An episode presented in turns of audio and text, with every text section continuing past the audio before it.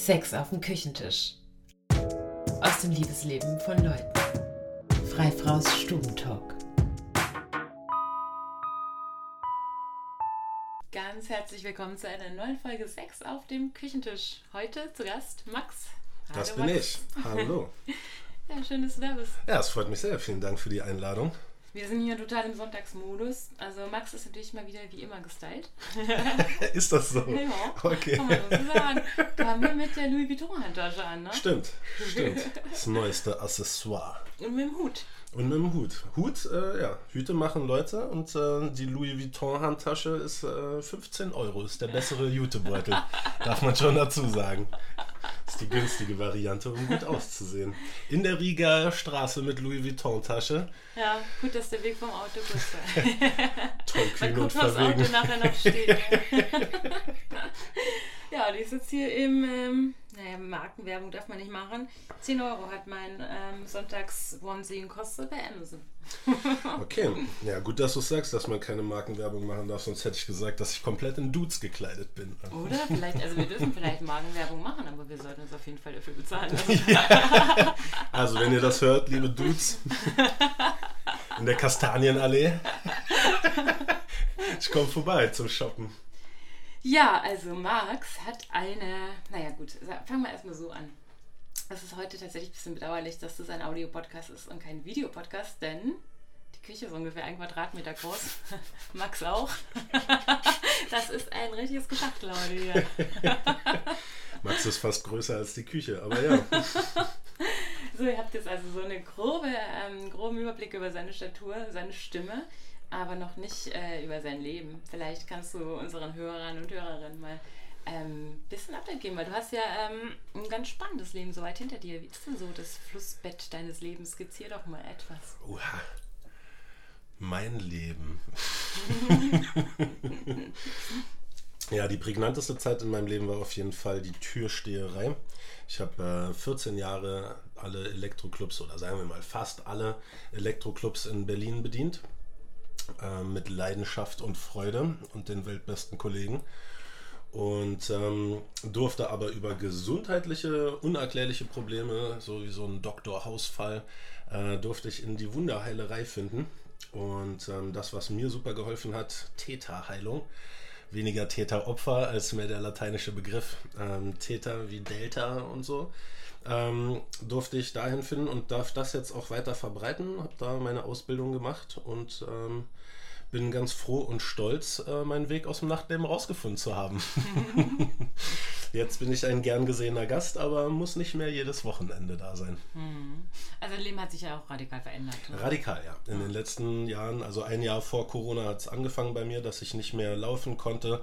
Die Ärzte gesagt haben, die schneiden mir linke Hand und linken Fuß ab und ich kann nie wieder laufen. Und ähm, ich über ein Jahr zu Hause verbracht habe und mir die Gliedmaßen tatsächlich Stück für Stück abgestorben sind. Aber dann zum Glück über die beste Freundin von Jake, dem Rapper, ähm, einer meiner Lieblings-DJs, noch aus Bar 25 Zeiten. Der ähm, hat eine beste Freundin, die macht diese Täterheilung. Der hat die vorbeigeschickt und die hat in zwei Stunden Gespräch äh, alles geheilt, was vorher äh, sieben Krankenhäuser und 50 Ärzte nicht konnten.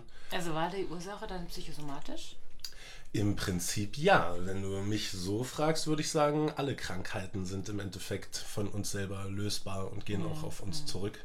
So, aber ja, das war auf jeden Fall halt eine Durchblutungsstörung. Ähm, und wenn Blutgefäße sind halt Stück für Stück bei mir zugegangen und wenn alle verschlossen waren, dann ist halt was abgestorben. Ich habe am Ende nur einen C verloren, nur in Anführungsstrichen. Groß oder klein? Äh, den zweiten, neben dem großen C rechts. Und äh, das war so das Nadelöhr, wo ich durch musste. Und ähm, dadurch durfte ich aber zur Heilung finden und bin jetzt selber stolzer Täterheiler und darf das verbreiten, was mir selber so gut tut. Wie kann man sich das vorstellen? Was ist Täterheilung? Das ist Arbeit mit dem Unterbewusstsein. Ähm, wenn wir uns die Gehirnwellen angucken, dann ist Delta die Tiefschlafphase und Theta ist die Traumphase. Und da die Traumphase unser Unterbewusstsein ja auch darstellt, ist es, äh, also es basiert auf einer Meditation, die uns ermöglicht, in einen so entspannten Zustand zu kommen und trotzdem da sein, also es ist wie eine Art von Selbsthypnose auch, dass wir unser Unterbewusstsein direkt umprogrammieren können. Das heißt zum Beispiel, als, um das mal greifbar zu machen, bei mir war drin der Glaubenssatz, Heilung braucht seine Zeit, Heilung dauert. Ich habe immer gesagt, ich will nächstes Jahr wieder laufen können. Und meine Lehrerin und Heilerin, die gute Juliana Tasch, die hat gesagt, was machst du in dem Jahr? Was ist besser nächstes Jahr? Willst du nicht jetzt wieder laufen können? Da meinte ich, ja klar, wenn das ginge. Und genau das ist das, was man macht. Dann nimmt man den Glaubenssatz raus. Heilung braucht seine Zeit und Heilung sagt, sagt halt, ersetzt den Glaubenssatz und sagt, Heilung darf auch sofort geschehen.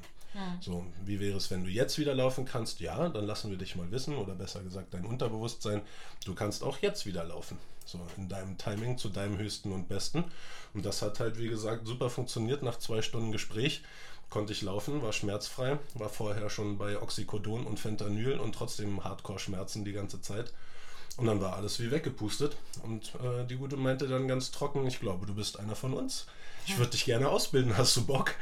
Und ich meinte, ja klar, äh, ciao Messebau, ciao Türstehen, ich werde Wunderheiler. ja, schön. Ja, also ist es quasi eine Umprogrammierung vom Unterbewusstsein und findet diese Umprogrammierung ähm, im bewussten Stadium oder im unbewussten Stadium, unterbewussten Stadium statt? Mm, beides tatsächlich. Also man ist anwesend, ähm, tatsächlich hat man die Augen geschlossen und ist halt tiefenentspannt. Und äh, durch die Meditation ist es ermöglicht, dass halt quasi der Kopf mit dem Herzen kommuniziert. Mhm. Und dadurch kann man Sachen dann ändern, wo man vorher immer denkt und sagt, ah ja, ich hätte das gerne anders. Oder wenn man denkt, das Leben ist ein Kampf, alles ist anstrengend, dann schickt einem das Universum halt quasi auch Gegner zum Kämpfen. Und wenn man die Tage hat, wo man aufsteht und sagt, ah, das Leben ist ein Zuckerschlecken, dann ist auch alles schön. Und das darf man dann halt bewusst machen und bewusst angehen und dann darf dauerhaft alles schön sein und Zuckerschlecken. und so ist es jetzt. So ist es jetzt. So ist es jetzt seit drei Jahren. Ich mache das seit zwei Jahren beruflich auch hauptberuflich.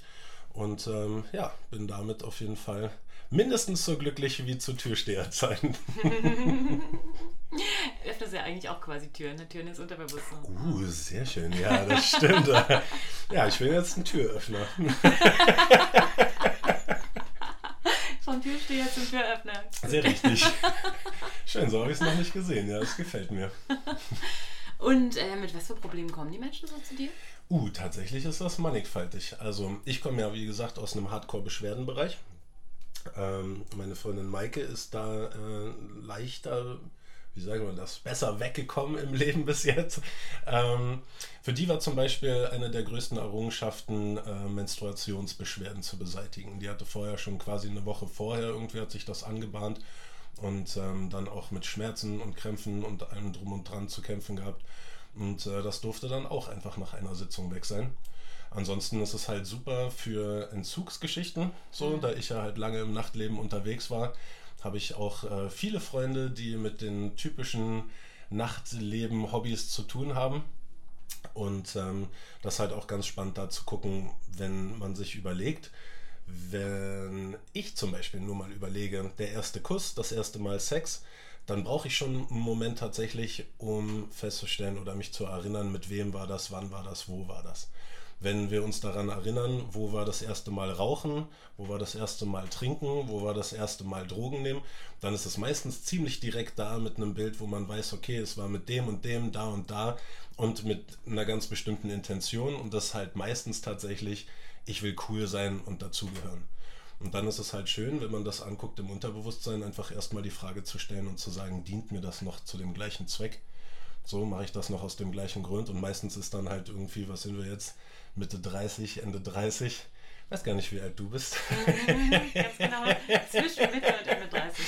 ähm, dann ist meistens die Antwort halt so, dass das nicht mehr die Aufgabe ist, so dass man sagt, ich will cool sein und dazugehören, so, und dann stellt halt jedes Mal schon mal das Unterbewusstsein, wenn man dann raucht, trinkt oder Drogen nimmt, die Frage so, aus welchem Grund mache ich das eigentlich? Na, genauso schön ist es halt für Depression, aber darf auch genauso für körperliche Beschwerden gelten. Also das allumfassend so. Die Theorie dahinter ist halt, dass wir, wie, wir Deutschen haben halt für alles äh, Sätze auch so, ne? Der Wille versetzt Berge, der Glaube versetzt Berge. Ich sage immer, die, die Asiaten haben halt Akupunktur, weil die mit ihren Ältesten zusammenwohnen. Wir haben unsere Hexen verbrannt. Was uns geblieben sind, sind die Sprüche. Mhm. So, ne? Und ähm, wenn man halt daran glaubt und glauben kann, dass man selber sich heilen kann, dann darf das halt auch passieren. So, wenn wir früher hingefallen sind in Kindheitszeiten und haben uns das Knie aufgeschürft, dann haben wir auch kein Antibiotikum genommen und mussten eine Woche liegen bleiben oder Verbände haben oder so.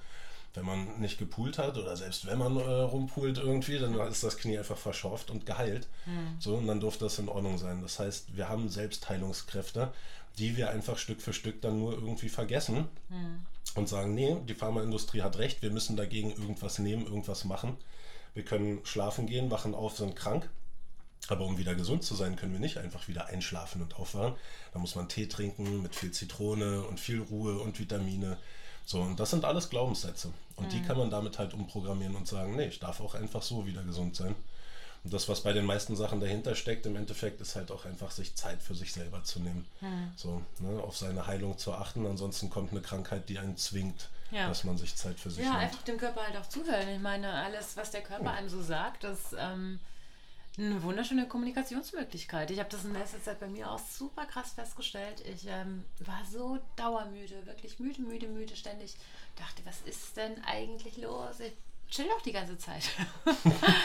Bis mir einfach irgendwann klar wurde, es war tatsächlich erst vor wenigen Tagen, als eine sehr, sehr gute Freundin zu Besuch war, ähm, die mich einfach wahnsinnig gut kennt, dass meine Müdigkeit einfach im Kopf liegt. Also selbst wenn ich chille, denke ich halt, ja. Mhm. Und allein durch das Aussprechen, so, okay, cool, ich sollte mir einfach Pause im Kopf gönnen, ich war wieder fit. Ab diesem Moment war ich wieder fit und ich musste mir meine Ideen, die ich mir da zurechtgelegt hätte, wie ich mich daran erinnern kann, dann Pause im Kopf zu machen, musste ich gar nicht anwenden, weil ich hatte das sofort verinnerlicht. Und ab diesem Moment war ich wieder aktiv. Das ist echt, das ist nochmal magisch. Manchmal braucht man diese Erkenntnis und dann kommt dieser Klick. So. Ja, deswegen ist es ganz spannend, als du gefragt hast, ob es ein bewusster oder unterbewusster Vorgang ist. Der Prozess ist halt tatsächlich das, was dem zugrunde liegt, wie beim Meditieren ja auch, dass man sagt, die unterbewussten Sachen sich halt bewusst zu machen. Mhm. Was läuft eigentlich in mir ab? Mhm. So, und wenn ich halt immer platt bin, dann sich einfach bewusst zu machen, dass man sagt, ich brauche halt mal eine Pause. Mhm. So, ich brauche einfach mal Zeit für mich. Aber wenn man das dann bewusst macht und nicht einfach sagt, okay, ich liege auf der Couch und Netflixe oder mhm. Instagramme mhm. oder so, sondern halt sagt, okay, ich mache jetzt meinetwegen, kann es auch Netflix und Instagram sein, aber ich mhm. mache das bewusst und sage, jetzt mache ich das für mich. Ja, aber man ist ja auch immer so ähm, einseitig ausgerichtet. Also man denkt dann an den Körper, macht Sport. Man denkt dann an die Psyche, geht zum Psychologen. Ne? Aber es sollte ja. uns ja eigentlich auch klar sein, dass man einfach mal alle Bereiche mit reinholen muss. Weil es, wenn man zum Beispiel meine Müdigkeit nimmt, ne?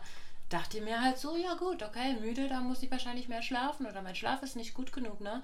Habe aber in keiner Sekunde dran gedacht, dass es vielleicht mein Geist ist, der mich müde macht. So. Ja. Und das ist einfach, äh, eigentlich ist die Lösung halt so einfach, wenn man diese vier Kräfte mit einbezieht, dann und die sich auch immer wieder abruft und fragt, wenn irgendein Problem dasteht, also Geist, das Mentale, das Emotionale, der Körper, die Spiritualität, mhm. ja, äh, dann äh, kommt man eigentlich die Lösung meistens schnell auf die Spur.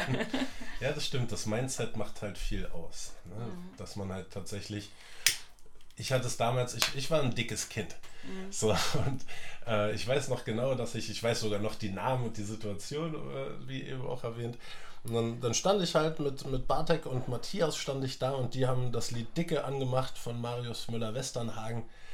Dicke haben dicke Beine, dicke Fressen wie die Schweine und haben das mitgesungen und standen halt vor mir und ich habe angefangen zu heulen und bin nach Hause gelaufen und dachte, komisch, ich dachte, das wären meine Freunde. Und dann hat sich bei mir halt so ein, so ein Versprechen geformt, wo ich gesagt habe, denen werde ich zeigen, ich werde richtig fit. So, und so richtig fit, so wirklich mal konsequent durchgezogen habe ich das nie. Weil aus jetziger Sicht halt ist mir klar geworden, wenn ich das für andere mache und die Motivation halt ist, ich werde für andere fit und trainiere für die, dann ist halt das zu 100% zu erreichen Quatsch. Aber wenn ich es für mich selber mache, dann geht es in Leichtigkeit und mit mhm. Freude, weil ich sage so, yeah, ich habe Bock fit zu sein, ich gucke mich gerne an und ich kann gerne gut aufstehen und Treppen laufen. Ja, das ist echt so, so ein wichtiger Punkt. Ich merke das auch immer bei mir, ähm, zum Beispiel mit meinem Schreiben, mit meinen Projekten, ja dann fängt man ganz schnell an, in dieses Erfolgsding dann reinzukommen. Da läuft irgendwas und denkst du, cool, das läuft, das machen wir jetzt weiter so. Und plötzlich bist es aber gar nicht mehr du, was du da tust, sondern es ist irgendeinem Erfolg, den du hinterher rennst, irgendeine mhm. Anerkennung. Und sobald ich mich dann wieder zurückschraube und denke, hey, fühlt sich das jetzt eigentlich noch nach mir an? Wenn das eigentlich noch ich, habe ich da wieder Bock drauf, das ganze Ding wieder neu justiere, dann lösen sich alle Blockaden wieder magischerweise auf und das Ding läuft wirklich wieder so. Ja, das, sind so diese Stagnationsphasen halt auch, ne? Ja, genau. Wo man sich wieder neu kalibriert und sich wieder halt die Dinge zu sich zurückführt auch, ne? Mhm. Ja, und wenn man sich das dann bewusst macht, was dahinter steckt, quasi, ist es ja auch, dass du halt ein Bild von dir hast, wie du sagst, dem du hinterher rennst, was halt nicht bewusst abläuft. Mhm. Und wenn du bewusst sagst, so ja, ich möchte gerne dieses und jenes Ziel erreichen. Ich möchte gerne einen ganz bestimmten Erfolg haben und das für mich erreichen, dann ist es halt wieder, dass sich irgendwas umstellt im System, was sagt so, ah ja klar, wenn du das willst und dein Ziel mhm. klar formulierst, dann unterstützen wir dich da drin. Mhm. So, wenn das halt irgendwie wischiwaschi ist, das genauso halt ähm, in der Täterheilung sagen wir immer, äh, der Schöpfer von allem, was ist. Die Kraft der bedingungslosen Liebe. Das ist halt ganz clever gewählt, weil man dann nicht sagen muss, Gott oder Allah oder Buddha oder was auch immer für jeden Einzelnen dann funktioniert. Für mich war es immer das Universum. Aber ähm, im Endeffekt ist alles dafür da, um uns zu unterstützen. Naja, gut, also ich denke, das Universum ist ja natürlich auch mit der bedingungslosen Liebe arg verbunden. Ne? Ja, ja, also das weil, ist für mich das, das Gleiche quasi so. Faktisch logisch betrachtet ist das Universum halt einfach da, fertig, aus. Hat, hat, hat keine Bedeutung. ja, und hat erstmal keine Bedeutung. Die Bedeutung ja. wird ihm erst gegeben, wenn wir eher die Bedeutung zuschreiben. Und wenn wir dieses Universum als das absolut oberkrasse Chaos betrachten, in einer absoluten Sinnlosigkeit, dann haben wir halt eben auch genauso ein sinnloses Leben. Wenn wir dieses Universum aber betrachten mit einem Vertrauen und sagen, hey, also auch wenn sich mir die Ordnung nicht erschließt, die ist halt trotzdem da, füllen wir diesen Raum, diesen riesen, unendlich großen Raum mit unserer Liebe und schwuppdiwupps ist diese Liebe auch ganz genau das, was unsere Realität ist und äh, auch wieder das, was uns gegeben wird. So. Und mhm. deswegen finde ich, dass es ähm, nicht nur ein kluger Move ist, das als bedingungslose Liebe zu nennen, weil es ein schöner Terminus ist, sondern es ist halt einfach ja, wirklich die Substanz dahinter, ne? die, die die Welt mit Bedeutung füllt. So. Tatsächlich ja. Also für mich ist das so. Ich äh, habe da mal reingeguckt. Ähm, eins meiner Lieblingsbücher ist auch Das Café am Rande der Welt. Mhm. Und ähm, da wird halt auch die Frage gestellt, so was ist der Zweck deiner Existenz? Mhm. So, warum bist du hier? Und damit habe ich mich gerade in den Zeiten, ähm, das was auch viele Selbstfindungs-, äh, Selbsthilfe, Leute und Gurus und so stellen, ist erstmal, wer bist du ohne Gesundheit und ohne Job? So, und dann geht es schon los, man kann das ja auf die Spitze treiben. Wenn man dann sagt, ja, hallo, ich bin Max, dann kommen halt die ganz Schlauen und sagen, nee, du bist nicht Max, du heißt Max.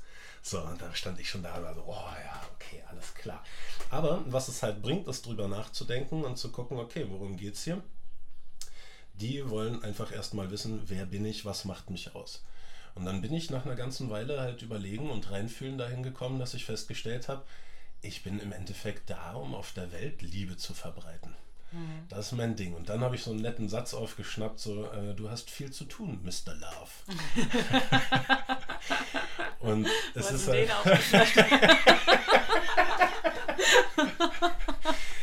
was war denn das? So ein Neuzeit-Western tatsächlich. ah ja, The Harder They Fall. Da war das. Mhm. Aber ja, der hat mich irgendwie gecatcht. Ähm, darüber auch mal Gedanken gemacht, ist halt, wir kommen ja aus einer Nachkriegsgeneration. So. Und ähm, in Kriegszeiten war es halt einfach mehr mit Zweckgemeinschaften. Man hat halt geheiratet, um über die Runden zu kommen. Und man hat sich halt die ewige Treue versprochen, damit das halt funktioniert und man zusammenbleibt und nicht jeder macht, was er will und dann halt wieder reinhaut. So, und dann man das Haus oder was auch immer halt nicht halten kann. So, das heißt, dass es halt wirklich einfach um Liebe geht das ist eine recht neue Geschichte in meinen Augen. Mhm. So, und das sieht man ja auch, wenn heute die Leute halt, äh, die Jugendlichen oder die, die Nachwachsenden, wie sagt man, die Millennials, mhm. so, wenn die sich die Liebe versprechen und heiraten und machen Kinder, dass das halt recht oft, in meinem Umfeld zumindest, halt nicht so funktioniert, dass die für immer glücklich zusammenbleiben. Und die Vorstellung halt, ich brauche ein Auto, ein Haus, äh, ein Labrador oder einen Golden Retriever mhm. und zwei Kinder, das ist eigentlich aus einer Bausparwerbung. Mhm. So, wer in unserem Umfeld hat denn das? So, geschweige denn zu Hause erlebt. Ja, es hat ja dann auch mit Liebe in diesem Sinne nichts mehr zu tun. Dann geht es ja um Besitz und um Sicherheit und Anordnung mhm. und so. Mhm. Interessanter Aspekt, ja, aber das ist es, stimmt, der Besitzanspruch. Mhm. So, ne? sehr schön. Wir kommen ja doch schon auf das eigentliche Thema. ja, das schlittert mir immer ganz schnell. Das ist halt einfach auch so ein zentrales Thema, die Liebe. Also gibt es der Sache 20 Minuten Vorlauf, bist du mit einem Thema. das, ist immer, das ist immer Magic. Da bist du dann schnell drin, ja. Mhm. Ja, magst du ein bisschen erzählen, wie so dein Liebesleben aussieht? Wie hat sich, dann, hat sich dein, dein Liebesleben auch so ein bisschen verändert durch deinen Gesinnungswechsel? Hm, nicht wirklich. Also ich sag mal so, bestimmte Nachtleben-Hobbys verändern auch das Sexleben. Hm. Wird so. konsumierend, ja? Ja, klar, wenn man halt äh, bestimmte Drogen konsumiert, wird man halt einfach freier. So hm. im Kopf Und ähm, ich mag nach wie vor gerne die wilde animalische Seite mit Haare ziehen und Arsch versohlen. Mhm. Aber ähm, ich mag genauso das, das liebevolle und äh, kuscheln und sanft sein.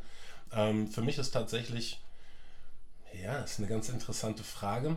Also ich, eine Sache, die ich auf jeden Fall für mich rausgefunden habe und festgestellt habe, ist, dass jegliche Art von sexueller Zusammenkunft einfach mehr Spaß macht, wenn Liebe im Spiel ist. Mhm. So, ich habe immer gesagt, als so flapsigen Satz, wenn ich danach nicht noch irgendwie den anderen im Arm halten möchte oder im Arm liegen möchte, dann ist es eigentlich auch für einen Arsch. Mhm. So, dann, äh, ich habe äh, lange Zeit Saisonarbeit gemacht zum Snowboarden in Frankreich.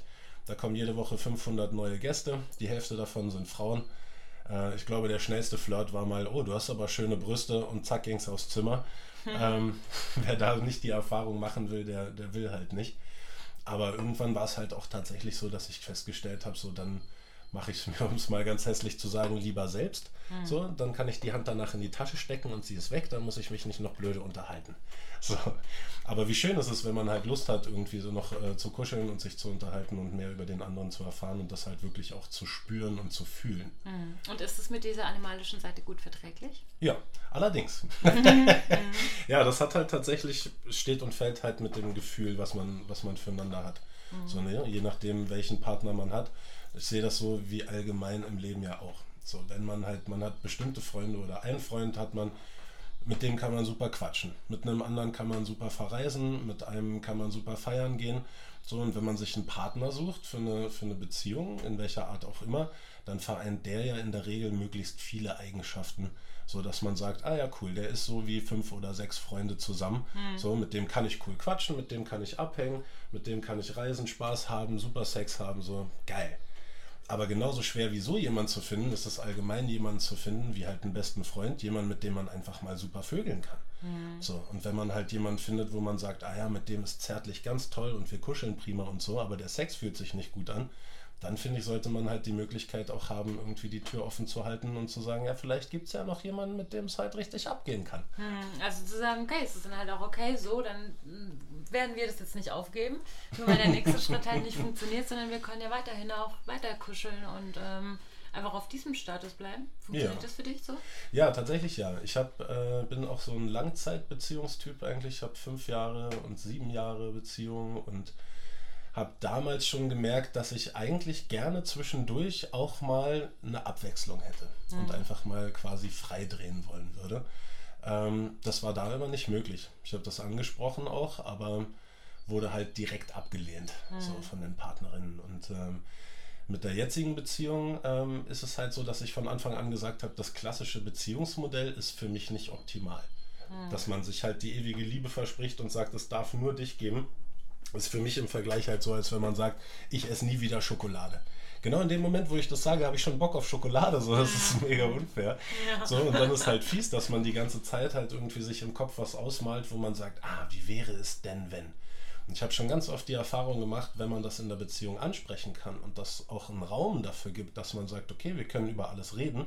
Das ist halt meine Optimalvorstellung eigentlich, eine Beziehung der Kommunikation. Mhm. So, dass ich sage, hey, ich habe Bock irgendwie, ich habe jemanden kennengelernt oder getroffen, finde ich richtig heiß, da könnte ich mir was vorstellen. Wenn der Partner dann sagt, so ja, wenn du Bock drauf hast, mach das, dann ist meistens der Bums schon raus, dann ist der Reiz weg. Mhm. So, dann ist es halt irgendwie, dann überwiegt schon wieder die Liebe für den Partner, der halt so verständnisvoll ist und sagt, mhm. ja, mach ruhig, dass ich sage, oh, oh da habe ich direkt eigentlich mehr Bock auf dich. und jetzt bist du gerade in so einer Beziehung, wo ihr diese Freiheit habt? Ja, wir haben uns das erarbeitet tatsächlich. Ähm, die gute Maike hat äh, auch ihre Beziehung ja, mit mir nochmal anders geformt irgendwie. Das, der Ansatz war mehr so der klassische, ähm, hat aber inzwischen auch... Also der klassisch monogame? Ja, ja. Mhm. genau. So, und ähm, also so erschien es zumindest zum Anfang. Jetzt inzwischen sind wir halt äh, in der Kommunikation sehr viel besser geworden. Das läuft äh, seit guten zwei Jahren. Und ähm, haben festgestellt, dass wir eigentlich genau das Gleiche wollen. Und das ist halt der Ansatz, wenn man sagt, je mehr ich meinen Partner liebe, desto mehr möchte ich auch, dass er alles kriegt und macht, was ihm gut tut. So, und was auch immer dazugehört. Und alles andere, wenn man halt sagt, so, ah ja, nee, ah, den teilen und mal jemand anders, ist meistens ja tatsächlich eine Angst, die dahinter steckt. Mhm. Wenn mein Partner jemand anders trifft, findet der den vielleicht toller Mhm. Oder heißer, will der den dann lieber und verlässt mich dafür? Und das ist halt, wie du vorhin meintest, da sind halt so Besitzansprüche, die auf Ängsten basieren. Ähm, und wenn man sich das halt wiederum bewusst macht, Maike ist inzwischen auch Täterheilerin, hat ihre Ausbildung auch gemacht, wurde da angesteckt. Und das ist auch super gut tatsächlich, sei es mal nebenbei erwähnt so. Ich hole mir die besten Sitzungen bei ihr ab auch. Ähm, das macht halt viel aus. Wenn man zum einen miteinander reden kann, zum anderen, wenn man die Möglichkeit hat, halt wirklich so eine Sachen anzugucken und umzuprogrammieren, wenn man sagt, wenn ich meinen Partner teile, wird er mich verlassen.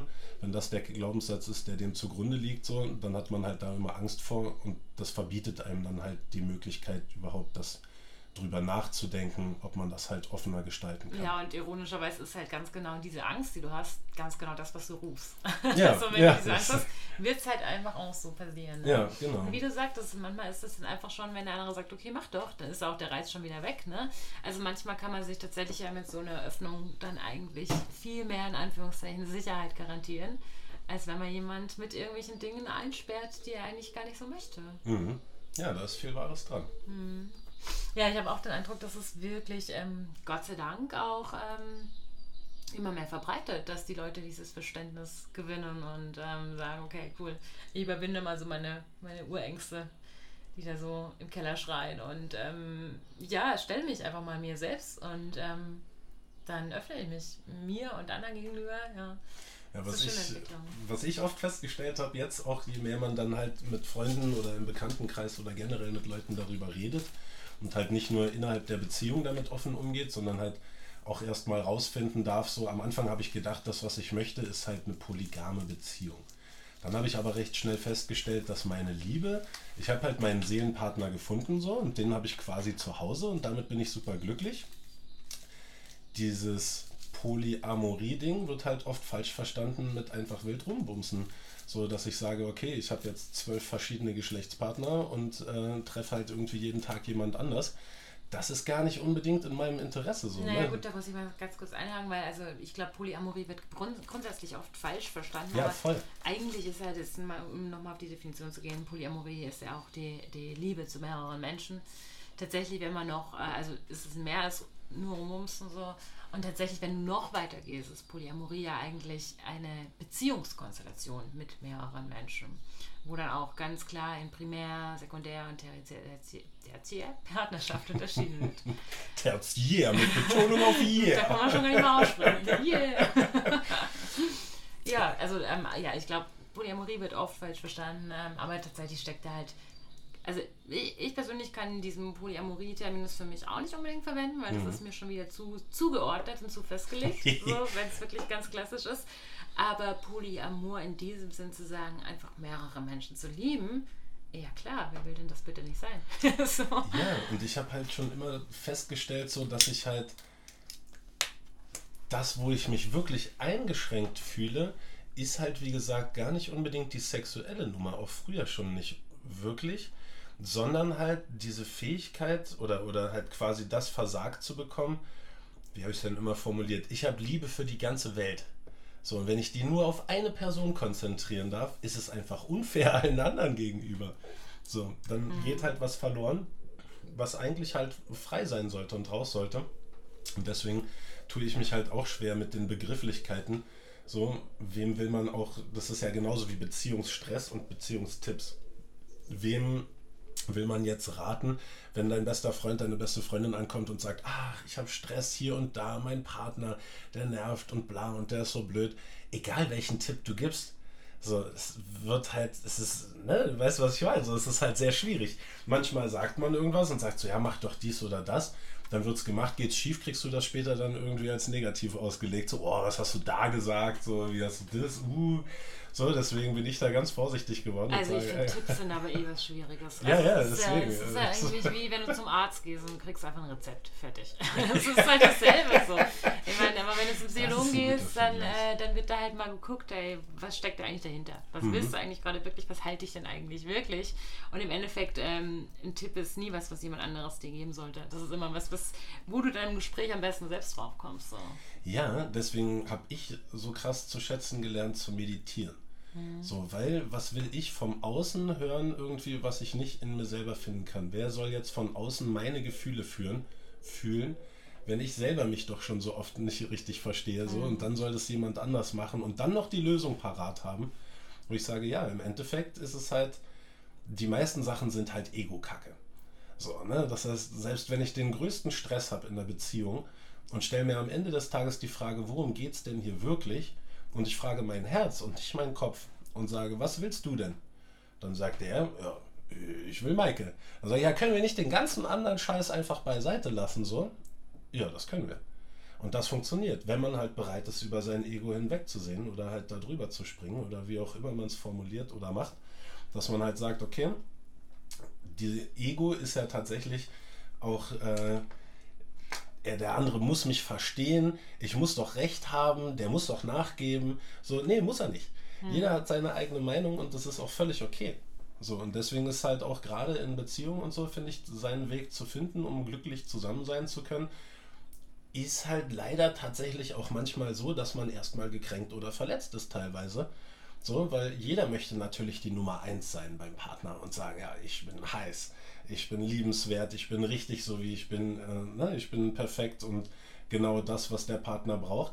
Aber zu akzeptieren, dass es halt wie in einer normalen Freundschaft auch so ist, dass ich halt einen habe, mit dem ich gut feiern gehen kann. So, mit dem kann ich aber vielleicht nicht drei Stunden quatschen irgendwie oder mhm. würde nicht zwei Wochen auf einer Insel sein wollen. Nimmt ja unglaublich viel Druck. Dann, ja. ja. So, im Endeffekt das macht das halt alles entspannter, aber man darf da halt erstmal hinfinden. Mhm, man kann halt einfach das, was dann auch da ist und was Schönes, einfach auch viel mehr schätzen. Allerdings, das ja. stimmt. Ich habe mal, wie war so ein Spruch, den ich richtig gut fand, wenn du das, was du liebst, gehen lässt, so, und das zu dir zurückkommt, dann ist es Liebe. So, wenn du die ganze Zeit sagst, nee, wie so ein Vogel im Käfig, ich sperre den ein, weil ich so schön finde, wenn er singt und so, ja, dann ist er halt eingesperrt. Das heißt nicht, dass der sich für mich entschieden hat. Mhm. Und wie kommuniziert ihr? Also ist oder ist bei euch verbal? Tatsächlich auch mit Gefühlen, aber. Aber ist bei euch so prinzipiell, okay, mach du mal dein Ding, ich mach mal mein Ding und wir sprechen dann darüber? Oder habt ihr ah, so schon so klare ähm, Regeln, Anführungszeichen? Mm, nee, also es war, wir haben mal gestartet mit, man muss dem anderen alles erzählen. So, und da habe ich gesagt, ja, aber ich erzähle ja meinem besten Kumpel jetzt auch nicht alles. So, das heißt jetzt gar nicht nur Geheimnisse oder so, sondern einfach so, ja, ich gehe heute dahin und treffe den und mache dies, um 15 Uhr das, um 16 Uhr das und mhm. um 16.15 Uhr bin ich dann wieder zurück, so, wo ich sage, ey, das weiß ich ja selber oft noch nicht mal. So, und dann gab es so eine Zwischenphase, wo es hieß so, naja, wenn man feiern ist irgendwie, da kann ja alles mal passieren.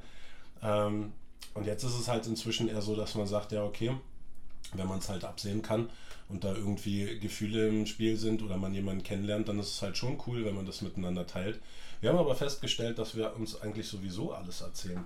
Mhm. So, und deswegen ist halt, ich finde es immer schön, bevor man jetzt irgendwie wirklich mit jemandem anders aktiv wird, dass man das anspricht, so dass der Partner halt ein Veto hat. So, mhm. dass man halt wirklich sagen kann, so, oh, mit dem oder mit der auf keinen. Aber wieso ist eigentlich nicht die Sache des Partners? Muss ja auch nicht so sein, dass man sich danach richtet. Aber es ist halt schön, der andere fühlt sich halt gesehen und gewertschätzt, so wenn man quasi das äußert und den anderen das wissen lässt. So, wenn es jetzt eine Situation ist, wo es einfach so passiert, okay. Also da gehe ich auch mit dir mit, mhm. aber das mit dem Veto verstehe ich trotzdem nicht so richtig. Also wenn jetzt der andere mit einbezogen wird und weiß, okay, das ist Sache, das ist Phase, gut. Mhm. Aber das mit dem Veto ist ja dann sind wir eigentlich auch wieder beim Ego, weil ich kann, äh, wenn ich den einen jetzt nicht mag, kann ich dir ja nicht sagen, hast du jetzt auch nicht zu mögen. Ja. So. Ego ist per se auch nichts Schlechtes, finde ich. nee, danach kommt ja auch immer der Satz, du kannst natürlich machen, was immer du willst. Aber. Ja, das so. ist halt diese psychologische Erpressung, ne? Ja und nein, so, ne? Das ist halt, wie gesagt, wenn man darüber redet und dann feststellt, okay, es gibt halt, wie du sagst, man muss ja nicht alle cool finden, die der andere cool findet. Ähm, das zu äußern finde ich aber völlig in Ordnung, finde ich auch richtig und wichtig tatsächlich. Mhm. Weil ich bin auch ein Fühlerchen, so, ich bin super feinfühlig, aber manche Sachen entgehen mir dann halt doch. Mhm. So, und dann finde ich es halt super, wenn der Partner sagt so, ey, mh, mm, also wenn es dir möglich ist, fände ich super irgendwie, wenn du den oder die jetzt nicht so treffen würdest. Und dann kann ich ja immer noch abschätzen und in mich gehen und halt mm, gucken und für mich entscheiden. Also es ist nicht so ein klassisches Veto, sondern eigentlich eher ein Austausch. Ja, stimmt. Der klassische Begriff Veto wäre halt so, nee, okay, ich lege mein Veto ein und dann darfst du nicht. Mm. Ja, nee, so meinte ich es nicht. Das stimmt, ja. und äh, ist äh, in deiner Heilung, in deiner Arbeit Liebe auch häufig ein Thema? Liebe ist tatsächlich die Basis von dem Ganzen. Also Liebe ist auch die bedingungslose Liebe, ist unser Geburtsrecht. Und das, was wir oft vergessen, ist, dass wir dafür gar nichts machen oder leisten müssen. So, und wenn dann halt jemand kommt, oder wir selber sind es halt eigentlich meistens, die uns selber irgendwelche Aufgaben stellen oder halt Regeln aufstellen und sagen, das Fenster knarrt. Wir waren es nicht. ähm, wenn wir uns halt Regeln aufstellen, dann ist es meistens halt aus irgendeiner Angst. Das heißt, ähm, um das an mir festzumachen, mein ganzes Leben war darauf ausgerichtet, es leicht zu machen, mich zu lieben. So, das heißt, wenn ich aufstehe äh, im Restaurant, dann stelle ich den Stuhl ran. So, ich mache Türen und Fenster leise zu, ich verhalte mich rücksichtsvoll und ähm, ja, bin einfach halt, mache alles leicht und ähm, das ist oftmals halt tatsächlich schon in der Kindheit begründet oder halt schon äh, im, im Babystatus, wenn die Eltern halt sich überlegen, ah, haben wir überhaupt genug Geld? So, es halt geht so ein bisschen in den Hokuspokus-Part, ne? Aber meine Eltern waren halt auch nicht ganz sicher, ob das alles so finanzierbar ist. Und ähm, schon Wunschkind auch, aber in schwierige Zeiten so ein bisschen reingeboren. Und ähm, dann ist halt so der, der Grundanimus, der dann bei mir reingegangen ist, halt so, naja, okay, dann mache ich es halt den Rest so leicht wie möglich. Wenn es halt schon schwierig ist, das, die Existenz zu sichern, dann will ich das nicht noch schwerer machen. Ähm, das heißt, ich selber habe nicht mal aktiv, sondern halt total unterbewusst einfach das für mich gepachtet gehabt, alles so leicht wie möglich zu gestalten im Umgang mit mir. Das heißt aber im Umkehrschluss leider auch, das halt für mich einzustehen und mal zu widersprechen und halt mal punkermäßig aufzustampfen und zu sagen, so, nee, so nicht und vor allem mit mir nicht auf diese Art und Weise, ist dabei halt komplett in den Hintergrund getreten. Und so richtig Wut und Groll rauszulassen, habe ich tatsächlich erst, war mir so richtig möglich äh, in der Ausbildung zum Täterheiler, wo man halt genau ins Unterbewusstsein reingeht und solche Sachen anguckt. Und ähm, dann sind halt meistens Glaubenssätze, die denen zugrunde liegen, wie ähm, wenn ich so bin, wie ich bin, dann kommen die Ängste halt so, vielleicht störe ich dann andere. Und dann liegt am Ende, wenn man sich die Frage stellt, okay, was könnte dann passieren, was ist das Schlimmste daran, ist es oftmals, dass man da landet, dann bin ich alleine, ungeliebt und machtlos. Mhm. So, und das ist halt so die undankbarste Position, wenn ich alleine bin, keiner hat mich lieb und ich kann daran nichts ändern so, buh, wozu bin ich dann überhaupt da? So, ne? Und das ist halt das, was im Umkehrschluss so, wenn ich sage, ich möchte es leicht machen, geliebt zu werden, ist der Umkehrschluss halt, dass ich alles dafür tun muss. Und das ziemlich bedingungslos. Das heißt, dann jemandem zu sagen, so, nee, äh, das finde ich scheiße, wie du mich behandelst, so geht das nicht. So, dann laufe ich ja Gefahr, dass der mich ablehnt und dann ende ich halt genau da, wo ich nicht hin will. So, und diesen Glaubenssatz rauszunehmen und zu sagen, so, hä, Moment mal, Alter, ich bin genauso richtig, wie ich bin so, äh, es spricht überhaupt nichts dagegen, mit mir abzuhängen. Und wenn ich meine Meinung äußere, dann weiß der andere halt noch mehr, woran er ist. Mhm. So, und ich halt, wie gesagt, Fühlerchen und innen drin Teddy, auch wenn außen hin halt riesige Erscheinung, ähm, habe ich immer gedacht, ich möchte gerne stark sein. Ich möchte gerne hart sein. Und was so. was an der Tür. ja. So, wie auch immer den Jungen aus Wannsee seinen Weg an die Türsteherei äh, gebracht hat. So. Ähm, das war's und habe halt, ja, die Türsteher so, die härtesten Leute quasi, die ich kenne auf der Welt und die es halt auch wirklich sind und verkörpern. Und habe eines Tages festgestellt, als ich zur Arbeit gekommen bin und habe gesagt, Jungs, heute müsst ihr lieb mit mir sein ich bin sentimenti drauf, so, heute ist ein weicher Tag. Das hat mich stark gemacht, weil die dann überhaupt erst wussten, dass diese Seite in mir existiert und mhm. darauf Rücksicht genommen haben. Mhm. Wenn du dich immer von deiner harten Seite und starken Seite zeigst, dann mhm. sehen und kennen dich die Leute halt nur so und behandeln dich auch dementsprechend. Das mhm. heißt, das Beste und Schlauste, was man machen kann, ist halt, sich so zu zeigen, wie man wirklich ist. Mhm. Weil dann kann darauf Rücksicht genommen werden und dann ziehst du halt auch genau die Leute an, die dir entsprechen und die für dich halt richtig sind. Ja. Mhm. So, ansonsten ist halt, ich habe mal so ein schönes Meme gefunden, was meine Türsteherzeit perfekt beschreibt. Das ist eine Knoblauchknolle, eine Zehe fehlt, dafür ist ein Stück Mandarine drin. Und dann steht drüber, nur weil du da reinpasst, heißt es das nicht, dass es der richtige Ort für dich ist. Wo ich festgestellt habe, ja klar kann ich das ja. mit meinen Fähigkeiten und meinem Skillset halt super machen. So groß genug, um nett zu sein auch, mit 2,2 Meter. Zwei, äh, ist es halt so, bei mir war nie irgendwie Stärke zeigen dran, sondern mhm. es reicht schon, wenn ich aufgehört habe zu grinsen. Dann checken die Leute schon so, oh, irgendwas habe ich falsch gemacht. Ja, das ist halt, als wenn eine, eine Wolke vor die Sonne zieht. Aber dass ich halt auch ganz andere Sachen damit machen kann, ähm, habe ich dann halt erst später durch die Krankheit erfahren. Mhm. So, und das war halt für mich auch tatsächlich am Ende des Tages das größte Geschenk. So, weil es halt Spaß gemacht hat. Ich habe schon, ich habe auf Lehramt studiert, Sport und Englisch Studienrat und habe dann aber festgestellt, so, ja, Moment mal, weniger Geld, mehr glücklich. Ich mache Messebauer unter der Woche, am Wochenende Tür stehen. So, schöne runde Tür mit den Jungs, ein bisschen dusselig quatschen, so, herzliche Leute. Das war perfekt. Das war genau mein Ding. Aber dadurch hätte ich halt nie aus dem Nachtleben rausgefunden, weil es einfach Bock gebracht hat. Mhm. So, ich habe äh, auch es über. Es gibt ja halt auch ja. auf diese. Entschuldigung. Nee, alles gut. Es gibt halt auch auf der Oberflächen alles, was du brauchst, ne? Mhm. Aber halt nicht unbedingt auf der tieferen Art, so, ne? Ja, das hat sich leider gezeigt, als ich dann halt da die Krankheitsnummer hatte und äh, über ein Jahr zu Hause verbringen musste mit Hardcore-Schmerzmitteln, mhm. wie gesagt, mit Morphin und Opiaten und.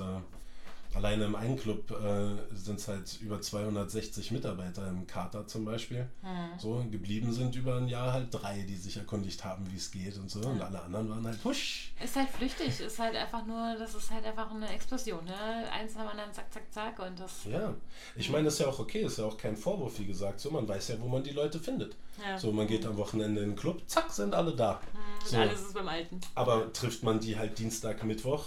Nee, es startet alles mit dem UVD, mit dem unvernünftigen Donnerstag. So, und dann ist Freitag, Samstag, Sonntag arbeiten, Montag ist After Hour, Dienstag ist Schlafen, Mittwoch ist man nüchtern und guckt sich um und sagt, ah nee, das ist es auch nicht. Gott sei Dank ist morgen wieder der UVD. so, und deswegen ist halt, äh, sehe ich das als Geschenk, meine Krankheitsnummer, dass ich sage, mich hat es einen C gekostet, den abgegeben und dafür halt ein besseres Leben gefunden. Für mich besser. Mhm. Ne? Das ist gar keine Wertung für alle anderen. Weil, wie du sagst, man kriegt halt auch viel.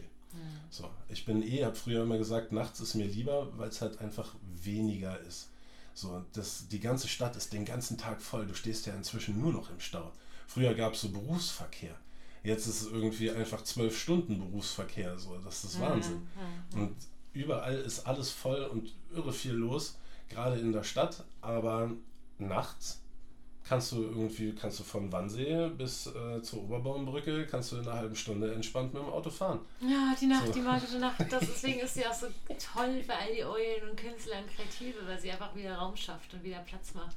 Ja. Und ähm, was mir dazu auch noch eingefallen ist, was du gerade gesagt hast, zu dieser Krankheit, die dich so ausgebremst hat, ne? Und ähm, mir ging es jetzt auch in diesem Winter. Es war echt so, Gott, es ist nicht noch eine Woche, das schaffe ich nicht mehr. Da. Und jetzt steht da, die Sonne kommt wieder raus und denke mir so, wie hat sich dieser Winter mal wieder gelohnt? Also der war so, so tough, aber was hat der mir mal wieder alles gegeben? So, ne? Und da habe ich letztens so einen wunderbaren Satz gelesen, ähm, die Stunde vor Sonnenaufgang ist die dunkelste. Und mhm. das ist so toll, oder? Muss man sich halt in solchen Momenten halt auch immer wieder ins Gedächtnis rufen und sagen, okay, ist gerade eine krasse Zeit. Scheinbar, habe ich nicht genau hingehört, scheinbar brauche ich diese, diese, diese krasse Karte jetzt hier ja. mal, um mal in die Reflexion zu kommen. Und ich meine, wenn man das dann auch wirklich annimmt und sagt so, okay, gut, okay, gönne ich mir die Auszeit, dann ist die meistens auch sehr viel kürzer, wie wenn man das die ganze Zeit versucht zu unterdrücken. Ne? Und es schwingt dann halt ständig mit. So. Es ist leider ein Ding, was ich mir auch noch nicht habe ganz abschaffen können, irgendwie den Glaubenssatz, dass ich sage, es darf halt erstmal also ja, ich habe müssen durch dürfen ersetzt, so, ne? Mhm. es muss erst schlimm genug sein, dass es halt besser werden darf. So, und das merke ich halt auch oft tatsächlich bei Klienten. So, das ist allgemein, das kann jeder auch nachvollziehen, wenn du halt sagst, ey, äh, kann ich dir helfen hier und da, machst du im Zweifel den anderen erstmal darauf aufmerksam, dass er ein Problem hat. Mhm. So, am besten hilft man, wenn der andere einen um Hilfe fragt. Ja. So, dann ist es willkommen und dann kann man halt glänzen und mit seiner Expertise aufwarten und sagen, guck mal hier, so, klar kann ich dir helfen und man fühlt sich stolz und gesehen und gefühlt. Aber wenn man es halt ungefragt macht, läuft man halt oftmals Gefahr, dass es halt nicht nur nicht gesehen und wertgeschätzt wird, sondern tatsächlich, dass man dafür auch verurteilt wird, dass mm. nicht nur abgelehnt wird. Mm. Das ist die Sache mit diesem Spiegel, ne? Man muss ja. halt bereit sein, in den Spiegel zu schauen. Ja, da mm. sind wir wieder auch beim Ego so, ne? Das ist. Äh, ich hatte mal so einen Knackpunkt tatsächlich, wo ich mit Freunden im Park war, am See gelegen und haben ein Kreuzworträtsel gemacht mit mehreren. Und jeder wollte halt wie in Schulzeiten so, wenn halt vom Lehrer gefragt wird, so, ja, okay, hier 1 plus 1, so, alle reißen die Arme hoch und sagen, ja, ich will der Erste sein und mega schlau und so. Und wir waren halt alle genauso. Wir haben halt getüftelt und wenn jemand was wusste, hat er gleich gesagt, ah, fett, ich hab's, hier, guck. Und dann habe ich irgendwann hatte ich's und gucke hoch und sehe, dass ein Kumpel von mir, Olle Zietsch, sitzt da und guckt mich an und grinst suffisant der hat es schon seit Minuten und hat einfach Spaß gehabt, das uns zu gönnen, diesen Spaß des Rätselns und so und hat gesagt, ja, ich muss nicht der Schlauste und der Schnellste sein. Ich gönn's euch so und mir macht Spaß, halt euch dabei zu beobachten, wie ihr weiter tüftelt. Das ist einfach auch so wichtig. Ich glaube, da tut man sich so viel gefallen mit so ein bisschen Modesty. Ne? Mhm. Einfach, wenn man, weil man muss sich das bewusst sein, auch du bist ein hochsensibler Mensch, ne? Du, du checkst die Dinge, die halt so passieren, auch die, diese Schwingungen, die man nicht unbedingt gleich wahrnimmt, die kriegst du halt mit, ja. ja. Aber das hat natürlich auch zur Folge, dass ähm, die Leute diese auch von dir wieder resoniert bekommen. Die kriegen die von dir wieder gespiegelt. Und wie wir es gerade hatten, will nicht jeder immer gespiegelt haben. Nee. Ist auch nicht immer jeder bereit. Nee. Und dann aber wirklich einfach so diese Bescheidenheit aufzubringen, zu sagen, nee, dein Prozess. So, das ist wirklich ultra wertvoll. Also ich glaube, ähm, ja, dann, dann nimmt man sich oftmals auch aus der Schusslinie so selbst raus. Ja, es macht halt, es bringt auch Freizeit, ne? Be humble. So, be humble. Dass man sagt, so, ja klar, wenn ich nicht irgendwie die ganze Zeit gucken muss, wer braucht irgendwie wo Hilfe. Es ist ja auch ein Stück weit, um mal ehrlich zu sein, ist es ja auch ein Stück weit anmaßend. Dass man denkt, man wüsste es besser. Also wir machen ja alle, unser Leben führen wir ja so, wie wir denken, das ist zu unserem höchsten und besten, läuft das ab. Wir wissen schon, wie wir es mal machen. Hm. So, ne? Das ist ja auch ein Selbstbild, was man sich erschaffen muss, damit man mit sich und seinem Leben zufrieden ist. So, und wenn dann jemand von außen kommt und sagt so, ah, übrigens, dein Leben ist gar nicht so geil. Ja. so, wie soll man das denn annehmen? So, dann steht man da und sagt so, hä, ja, ganz kurz mal, fick dich. Und das, das ist irgendwie auch so ein schönes Bild, glaub. Das ist der Unterschied zwischen einem Oberschul- oder einem Oberlehrer und einem Meister. So. das ist sehr interessant, dass du das sagst, dieses Wort benutzt. Das hat mein bester Kumpel, hat mir das immer wieder gesagt. Er meinte, Max, du bist so ein Oberlehrer. Und bis heute habe ich nicht ganz verstanden, was es ist, aber es ist genau das, was du sagst mhm. halt so. Ne? Das ja. ist so. Ist auch ja. lustig, also du bist ja tatsächlich auch diesen Weg gegangen vom Lehrer zum ja. Meister. Und das ist es halt einfach wirklich. Also ähm, der Lehrer, der stülpt dir fremde Konzepte über. So. Der sagt, so hast du zu sein, das hast du zu tun. Und der Meister, der führt dich in deinen eigenen Weg. Geil, tiefsinnig. Hör mal, äh, wenn man wieder aufs Neue beeindruckt. Ja, aber ja, es trifft ziemlich genau. Hm. Ja, meine Mutter hat irgendein so Buch gelesen. Ah ja, der kleine Shaolin, glaube ich, hieß das. Oh, die Shaolins, die haben es drauf, ey. Ey, und das ist wirklich das, was ich jetzt in den Jahren gelernt habe durch die Täterheilung und Klienten und meinen eigenen Weg und die Reise zu mir selbst. Das hat die halt inzwischen auch gepachtet. So, wo ich, ich nenne sie immer der große Shaolin jetzt, weil das halt so diese einfachen Weisheiten, wir wissen schon alle, wie wir unser Leben führen. Ne? Wir brauchen keinen, der uns das Leben neu erklärt. Mhm. Aber das, was ich liebe, sind so Blickwinkel. Ich habe immer, ich hatte es einmal ähm, mit einem Freund auf der Fusion tatsächlich und der gehört zu meiner Liebetruppe. Die, so die, die liebsten Menschen auf der Welt, die ich kennengelernt habe, ist ähm, eine Hippie-Truppe im, im besten Sinne des, des Wortes, so eine Stunde von Berlin, die am See sich da ähm, so ihr Domizil aufgebaut haben mit Tiny Houses und so und halt wirklich einfach so richtig gutherzige Leute sind. Und mit denen war ich auf der Fusion, die verkaufen auch das Getränk Liebe mhm. auf Fusion und Garbage und verschiedene Veranstaltungen und Sachen. Und ich habe die halt, wie gesagt, total lieb und nett kennengelernt. Und der hat einen gesehen mit so einer verspiegelten Sonnenbrille, mit Dollarzeichen drauf und so ein richtiger Prototyp bei den Bachstelzen. Er meinte, Alter, wenn der nicht abhaut, hau ich ihm die Fresse. Und ich war so, what? Okay, aber was geht hier ab? Und da habe ich es ihm halt gesagt und meinte halt so, ey, 45 Grad Blickwinkel, dreh dich einfach um 45 Grad, du siehst ihn nicht mehr, der ist weg, alles ist gut. So. Und das hat ihn total fasziniert und dann habe ich halt so die übernatürlichen Freunde, sage ich immer, aus Krefeld, die setzen dem Ganzen noch eine Krone auf, so da, da ist so eine Community, die halt wirklich einfach richtig abgehen auf so eine Sachen und da kam jemand und meinte, ja Max, das machen zwei Grad aber auch. Da war ich schon wieder so, ja, okay, alles klar. Aber es ist halt oftmals so, dass wenn man drinsteckt, das ist auch so ein Ego-Ding, dass man halt sagt, wie vorhin erwähnt, der andere muss mich doch sehen, der muss mich doch verstehen. So, und wenn er es nicht macht, dann bin ich halt angepisst und bleibe da hart bei meiner Meinung die Möglichkeit und die Fähigkeit, den Blickwinkel von dem anderen zu sehen und zu verstehen, bringt halt einfach so viel mehr Freude ins Leben, mhm. weil das halt so friedvoll ist. Mhm. Und man nicht mehr sich selber durchsetzen muss und darauf beharren muss, sondern sagt so, ah ja, witzig, so habe ich es noch gar nicht gesehen. Mhm. So, und dafür ist es halt schön, wenn man die Vogelperspektive findet und sagt so, ich muss nicht immer recht haben Oder ich gucke den anderen auch einfach mal zu beim Kreuzworträtsel. Ja, ich glaube, es ist einfach auch ein wesentlicher Schlüssel, so das Urteil aus dem Ding rauszunehmen. Ja. Also wenn du anfängst, diesen Menschen mit einem Dollarzeichen zu beurteilen, ne, ja, ja. das ist einfach eine keine schöne Sache mehr. Aber ganz genauso auch, wenn du dich ständig beurteilst. Das uh, ist einfach auch so ultra krass äh, selbstverletzend, wenn mm. du das mhm. wirklich tust. Und sobald du anfängst, in die Beobachtung immer zu gehen und einfach nur etwas zu sehen, aber der Sache nicht mehr deine eigene Deutung zuzuschreiben oder vor allem dein Urteil, weil ein Urteil ist meistens gut, schlecht, mm, so, ne? Und das ist es ja nicht. Die Welt ist ja nicht so einfach schwarz mhm. und weiß, so, sondern einfach okay, ähm, sich selber in die Beobachtung wiederzubringen. Und ähm, dann, ähm, dann kann man mit solchen Situationen auch umgehen, weil, also ich hatte auch echt ganz lange meine Probleme mit meiner Hochsensibilität umzugehen, weil ich ganz viele Dinge wahrnehme und die sind mir dann einfach unangenehm, ja. Hm. Und ich wachse da immer mehr rein, dass ich merke, so, also das hat mir gar nicht unangenehm zu sein, weil das, was ich mitnehmen möchte, das äh, kann ich nehmen und verwandeln, Alchemie draus machen so. Und äh, das, was ich nicht möchte, das lasse ich einfach genau da stehen. Hm. Und dann brauche ich nicht mal diese zwei Grad. Nicht mal die brauche ich. Schön aufgegriffen, ja. Ja, es ist halt so ein Wertesystem, was wir uns selber aneignen und meistens halt unbewusst. Ne, das ist halt genauso wie ich früher so, oder, oder wie ich halt gesagt habe, wir wissen ja alle, dass es Hellseher gibt. Aber dass die anderen Sinne halt auch, die bezeichnet man dann auch einfach mit hell davor, hellhörend mhm. und hell, ja genau, und hellfühlend. So, mhm. und ich bin halt ein Fühlerchen, wie ich sage, aber das ist halt hellfühlend. So, und ähm, weiß halt oft auch einfach schon bei anderen Menschen, was sie fühlen, bevor die das selber wissen. Ja. So, aber ja. dann halt habe mir auch abgewöhnt zu sagen, so, hm, was ist denn los? Was spüre ich denn da?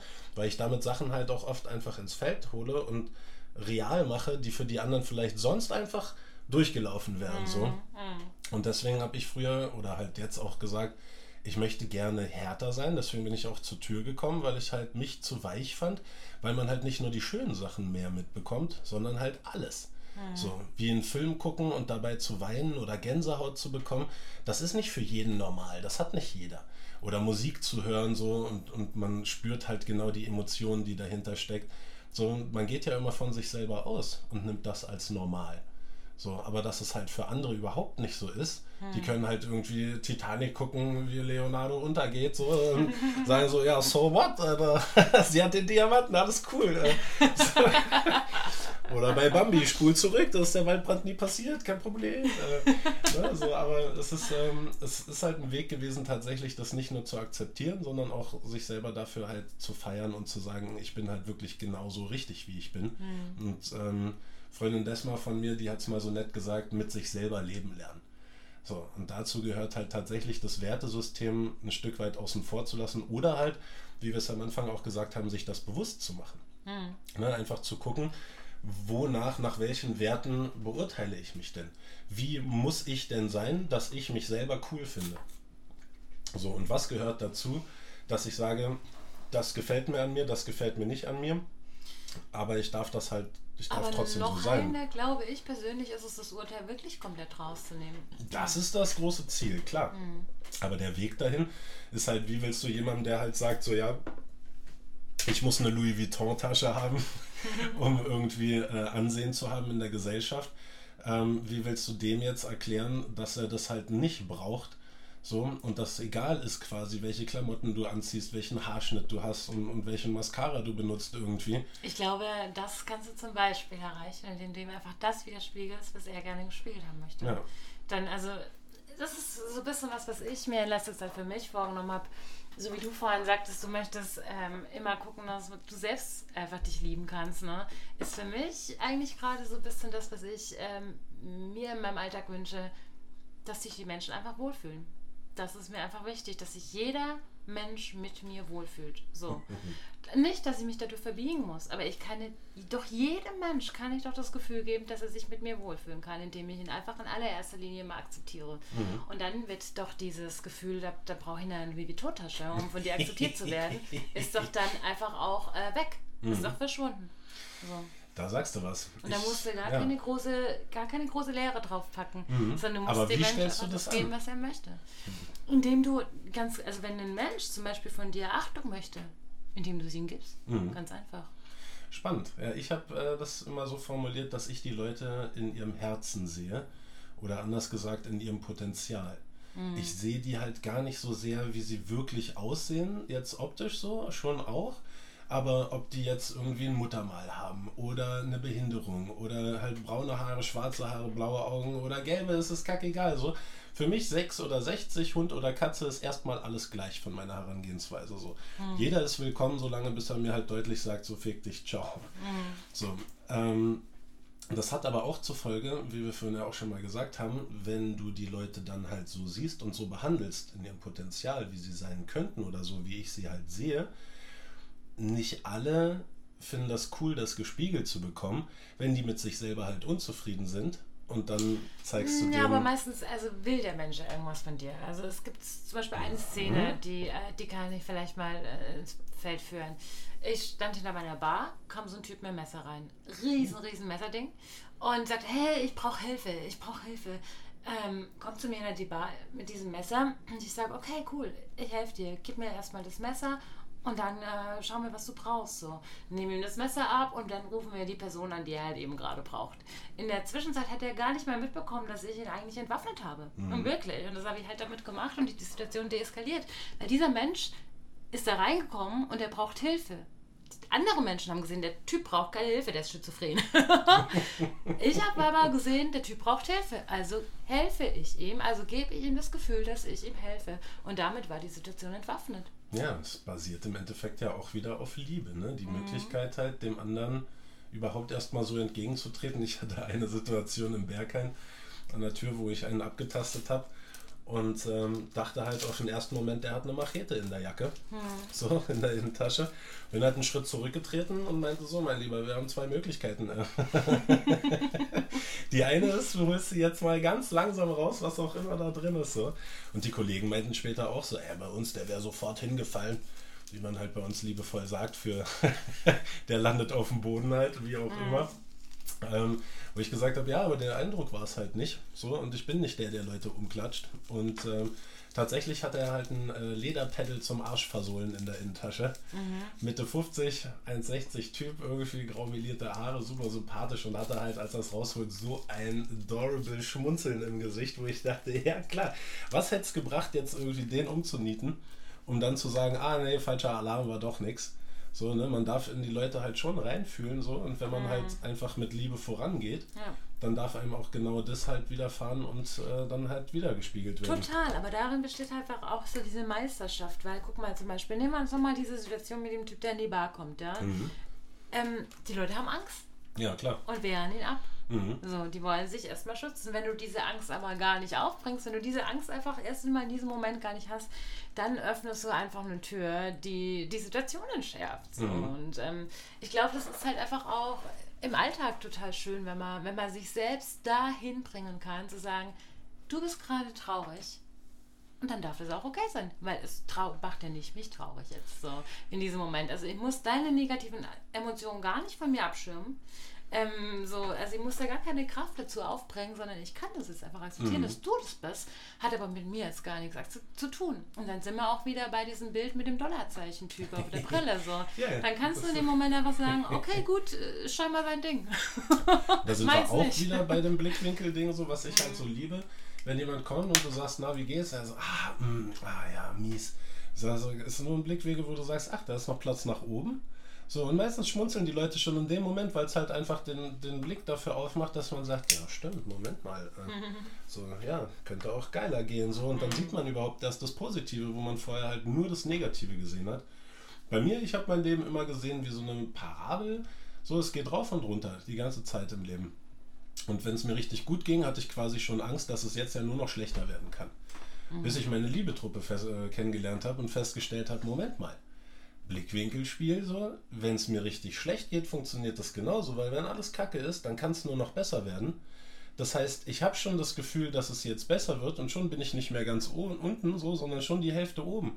Und wenn ich das verinnerlicht habe, so, dann wird es einfach nie mehr so richtig schlimm. Hm. So, weil ich sage so, ja, eigentlich so richtig schlimm ist eigentlich nichts. Aber auch das ist halt wieder eine Definitionssache. Also mir ist es gerade so ein bisschen, ähm, ja, musste ich gerade drüber nachdenken über deinen Spruch mit, dann ist noch Luft nach oben. Mhm. Ich finde, diese Positiv-Negativ-Wertung, die ist manchmal auch ein bisschen schwierig, weil, kommen wir wieder zurück zum Satz, die Stunde vor Sonnenaufgang ist die dunkelste. Mhm. dann ist doch die Stunde äh, vor Sonnenaufgang auch die potenteste. Ja? Also das ist ja vielleicht jetzt nicht die schönste und mhm. die kitzelndste und die prickelndste, aber es ist eine verdammt gute Zeit. So. Voll. Und das ich hatte vor gestern mhm. in der Beate auch ein Gespräch mit jemandem und ähm, der, da, da, kam er auch wirklich auf diese Kurve. Ja. Wir hatten irgendwie alles in mechanischen Bildern und haben ihm gesagt, nee, also mein Leben ist, du weißt, wie eine Rakete abgeht? die, die, die, hat keine Kurve, die geht hoch. Mhm. Und so ist es einfach in meinem Leben und das war für den wirklich nicht unbedingt nachvollziehbar. Der konnte das einfach nicht mit Inhalt füllen und dachte, die Lava da jetzt. Aber für mich ist es tatsächlich so. Also natürlich, wenn jetzt jemand mit einer wissenschaftlichen Untersuchung auf mein Leben blickt, denkt er sich so, uh, wow, wow, wow, krasse Amplitude. Ganz schön viele Ups und Downs bei der so. Mhm. Aber in meiner Wahrnehmung ist es halt nach oben, weil es ist halt, es bringt mich weiter, es bringt yeah. mich voran. Und es ist, ähm, auch wenn es sich nicht immer gut anfühlt, es ist immer gut so. Da sagst du was ganz Wichtiges. Also so toxische Positivität habe ich letztens aufgeschnappt, den Begriff. Mhm. Das ist auch Quatsch. Immer nur zu sagen, nee, ist alles gut und man soll immer das Positive sehen und mhm. man darf nicht das Schlechte führen und so, das meine ich damit nicht. Für mich, so wie du sagst, du weißt, wie die Rakete abgeht.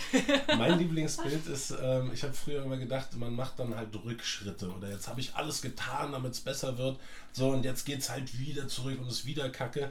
Und dann kam äh, Julie was, glaube ich, die gesagt hat, ey, sieh's mal so wie Pfeil und Bogen. Das ist halt der Pfeil, der zurückgezogen wird, aber dann geht er ab. So, wo ich gesagt habe, ja.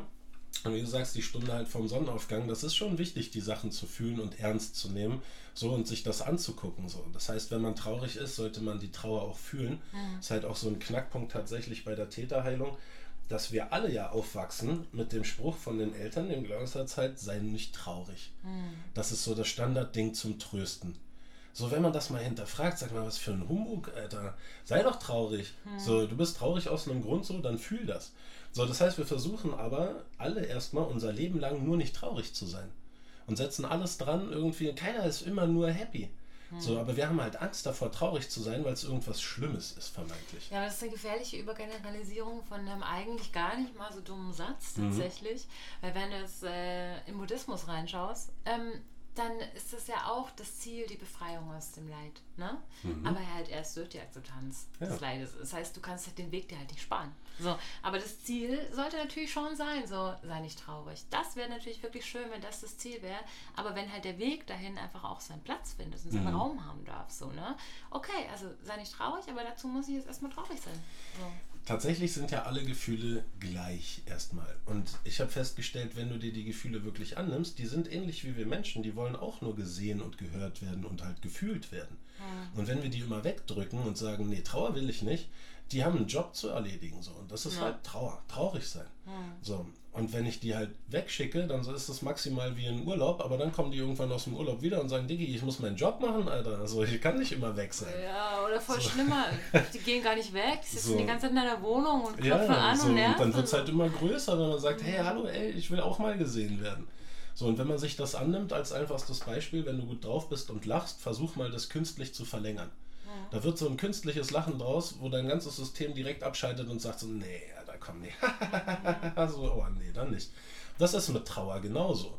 Wenn du halt traurig bist und sagst, oh, jetzt bin ich aber mal so richtig traurig. Äh.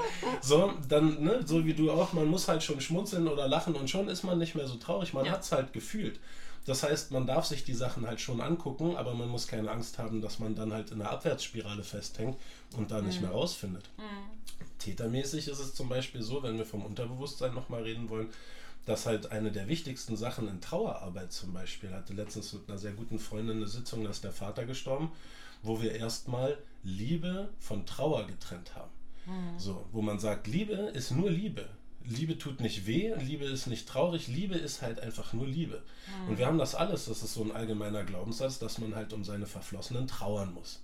So, wo ich sage, so ja, wenn du das fühlst und traurig bist, mach das, aber verwechsel das nicht damit, dass du trauern musst, weil du den lieb hast. Mhm. So, und so sind halt, wie gesagt, das erklärt einem nicht das Leben neu, sondern es sind halt die kleinen Blickwinkel, wo man sagt, ah ja, so habe ich es noch nicht gesehen.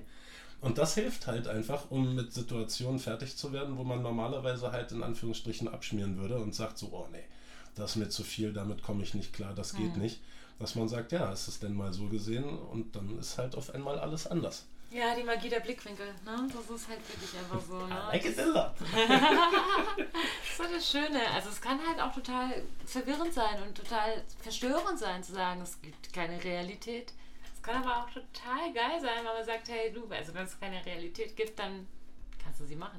kannst du ja, kannst du das ist ja geil, wenn es keine Realität gibt, kannst du sie machen. Das erinnert mich. Ich habe früher gesagt, so ich glaube nicht an den Weihnachtsmann, aber sag's ihm nicht. ja. Das gefällt mir. Aber ich glaube tatsächlich, es ist schon, es ist schon ganz gut, so eine gewisse Tendenz im Leben zu haben, wo möchte ich denn eigentlich hin mit meinen Gefühlen? Klar, die sind alle in Ordnung, die sind mhm. alle da, die haben alle ihren Platz, ja. Aber ich denke gerade immer ganz viel in, in Tarotkarten, weil ich mich da mich gerade viel beschäftige. Und der Narr ist ja auch eine wunderschöne Karte, ja. Da spaziert er halt durchs Leben, dü, dü, dü, dü, dü, nichts passiert, er ist im Vertrauen mit allem und so, ne. Der hat kein Ziel und wo kein Ziel ist, kannst du auch nicht dich verlaufen. Das ist ja auch ganz wunderbar. Aber im Endeffekt ist dann halt, wo kein Ziel ist, ist halt einfach ähm, chaotische Bewegung. Mhm. So, da ist auch, ähm, also dann erlaubst du dir auch selbst gar nicht in eine Ordnung zu kommen. Und diese Ordnung mhm. ist ja das, was wir als Frieden bezeichnen. Und wenn du dir halt einfach nur ein Ziel nimmst und das musst du halt einfach klug wählen oder immer wieder neue Ziele nimmst, so, dann hast du halt plötzlich einen Weg. Und wenn du diese Gewissheit hast, aber dieses Ziel auch irgendwann erreicht oder zumindest auf dem Weg dorthin zu sein, kannst du dich eigentlich auch nicht verlaufen. Kann der mhm. Weg vielleicht manchmal mehr ändern, das kann auch mal ein bisschen länger dauern, aber im Endeffekt das ist dein Ziel und das ist deine Aufgabe im Leben, so einfach dieser Sache näher zu kommen, auch wenn du sie nicht unbedingt erreichen musst. Und da finde ich es schon sehr, also für mich ist mein Ziel auf jeden Fall der Frieden. Das ist so mhm. mein persönliches Ziel. Und ich glaube, so ein bisschen ein Ziel zu haben, also eine grobe Richtung, in die man gehen möchte, kann, kann im Leben echt ganz schön viel Sinn geben. Ich glaube, ohne dieses Ziel ist der Sinn eigentlich auch nicht so wirklich da. Ja, ich würde sogar noch weitergehen und sagen, eine grobe Richtung ist ganz geil, solange bis man halt wirklich sich selber insofern gefunden hat. Also ich definiere mich auch gerne immer wieder neu. Mhm. So, ne? Nicht nur äußerlich, sondern auch innerlich. Aber mein Vater hat schon, als ich klein war, so nett gesagt: so, du hast die Wahl. Du kannst Clown sein oder Arschloch. Bist du Clown, hast du viele Freunde, aber es sind keine echten. Bist du Arschloch, hast du vielleicht zwei, aber die sind halt für dich da und sind so. Und du, und du hast deine Ruhe, hat er gesagt. für mich war damals ganz klar, ich will Clown sein. Äh? Ähm, inzwischen hat sich das halt irgendwo in der Mitte wahrscheinlich getroffen. Ja, aber eigentlich im Grunde genommen hat der Papa halt da nicht berücksichtigt, dass du Clown sein kannst, Arschloch und alles andere. das kannst ist natürlich. Andere Dinge ja, ja, du kannst alles, ne? Das stimmt wohl. Aber tatsächlich, je genauer deine Vision von dir selbst ist, wer du sein möchtest, desto mhm. mehr kannst du halt dich selber darin unterstützen und dahin finden, aber halt auch die Unterstützung erfahren von außen. Mhm. So, ob vom Universum oder von, von den Leuten um dich rum. Und wenn du halt weißt, wie du sein willst, dann triffst du halt auch wieder die Leute, die dir entsprechen und dich dabei fördern und fordern ja. können. Mhm. So, und das ist halt eine ganz wichtige Sache. Und ich glaube, das ist einfach manchmal wirklich sinnvoll, einfach nur mal eine Nummer von der Zwiebelschale einfach nur mal eine Haut abzulösen, nochmal drunter zu schauen, nochmal mhm. abzulösen. Und was steckt eigentlich hinter diesem Wunsch? Und was steckt eigentlich hinter diesem Wunsch? Und was steckt eigentlich dahinter? Und dann kommst du irgendwann so ein bisschen auf den Call. So. Ja, ist witzig, so sagen wir auch immer. Die, die Heilung äh, passiert wie eine Zwiebel. So, ne? Mhm. Wenn du eine Schale abgemacht hast, siehst du halt erst wieder das nächste. Und irgendwann sagst halt, ach, darum geht's so? Das habe ich vorher nicht gedacht. So. Und dadurch bleibt es aber auch immer spannend, wenn man einfach sagt, so ja, ich bin der und der und mach das und das. So, ne, hallo, ich bin Zahnarzt und ich verdiene gut. So, dann ja, wenn du damit zufrieden bist, cool. Aber für mich ist das Leben irgendwie wie eine Reise. Mhm. So, und jedes Mal, wenn ich an einen neuen Ort komme, gibt es neue Erlebnisse, neue Leute, neue Erfahrungen, mhm. die mich ja auch wieder prägen und verändern und beeinflussen. Mhm. So, aber im Kern ist es halt so, früher gab es mal eine Band Onkel Bernie aber auch der, der eine, der gesagt hat, so, naja, der war so ein Miesepeter, um ehrlich zu sein. Und irgendwann kam er einfach und meinte so, ey, wisst ihr was, ich habe keinen Bock mehr, irgendwie der Miesepeter zu sein. Ich bin ab jetzt gut drauf. Und er war ab da einfach gut drauf. Es war total erstaunlich, aber der hat einfach für sich beschlossen, so, nee, es macht ihn nicht glücklich. Mhm. So, und es ist ja kein Problem, so jeder kann ja so sein, wie er will. Die Frage ist halt nur, wozu und ob es einem damit gut geht. Ja, ja, so, und selbst halt bei den Schlümpfen gibt es Grumpy Smurf, so, mhm. ja, wie heißt er bei uns, weiß ich nicht, der Meckerschlumpf oder? So, und der wird auch toleriert, der wohnt da. Und man weiß, was man sich abholt, wenn man zu dem geht. Muss ja nicht jeden Tag sein, aber einmal die Woche, einmal im Monat kann man mit dem schon abhängen, das kann man dann schon ab. ja, das sind halt so, bei Schlümpfen sind es halt die Prototypen so, ja. Da gibt's halt alles, alles für dabei, sogar eine Frau. ja. Aber eigentlich steckt ja alles von diesem Prototyp in uns drin und deswegen ähm, kann man einfach alles auch sein. Und wenn du Bock hast, morgen irgendwie Schlaubi ja zu das sein, geile Ja, bist du morgen Schlaubi. Ja. ja, ja. Und heutzutage ist es auch easy. Kannst Schlumpfine sein, Papa Schlumpf, alles innerhalb von einer Stunde wechseln. So ist das gar kein Thema mehr. Oder du sagst einfach, hey, ich keinen Bock auf die Definition. ich bin alles. Ich bin No-Name-Schlumpf, Alter. Leck mich. Ja, da ist viel Wahres dran. Ja, so ist ja für mich zum Beispiel, Festivals zum Beispiel sind für mich auch der kleine Maßstab der Gesellschaft, der Welt. So, ne? Wie man da miteinander umgeht und was man da so macht, ist äh, im Endeffekt so mein Idealbild davon, wie es eigentlich auf der Welt sein sollte. Man hilft sich, wenn einer irgendwie was braucht, du brauchst was zu essen, zu trinken, was anzuziehen, so wie auch immer. So, und ähm, das hilft halt tatsächlich auch, wenn man das die Erfahrung gemacht hat, um die Welt dann einfach geschmeidiger zu sehen und zu sagen, ja, worum geht's denn? Wenn wir mit Liebe aufeinander zugehen, so dann ist allen geholfen. Ja, voll. Aber was halt einfach beim Festival auch so ein Ding ist, ich meine, warum funktioniert ein Festival und warum funktioniert es nicht im Alltag? Da sind wir halt auch ganz schnell wieder bei den Substanzen. das ist halt wirklich einfach auch so, ne? Also ich glaube, diese Substanzen, die haben diese großen, diesen großen Zauber in sich, dass sie uns eigentlich durch die Zwiebelschale hin hinführen zu unserem wirklichen Ich und dass wir einfach auch mal das Innere in uns einfach sehen dürfen und das ganze Potenzial einfach mal erkennen können. Aber schön wäre es natürlich, wenn es auch ohne funktioniert. So. Ich habe mal eine getroffen, auch so eine Heilerbraut. Die hat gesagt, sie verurteilt Drogen allgemein, weil die dir eine Welt zeigen würden, die man dann aber nicht mehr haben kann, nur wenn man das nimmt. Wo ich gesagt habe, mein Blickwinkel ist darauf wiederum anders. Wenn ich was sehe, was super schön ist, ich bin mal erste Klasse geflogen, hat meine Schwester mir ermöglicht. So, das war eine geile Erfahrung und trotzdem sage ich nicht, ich möchte das jedes Mal und ansonsten bin ich nicht glücklich. So, und das, was Drogen ja im Allgemeinen machen, deswegen sind es ja Drogen, die machen, dass wir uns besser fühlen. In erster Linie, wie machen die das? Die machen unseren Kopf aus und lassen uns halt fühlen. Das heißt, wir hören auf unser Herz. So, das heißt, das, worum es eigentlich geht, ist halt, die Gefühle zu aktivieren.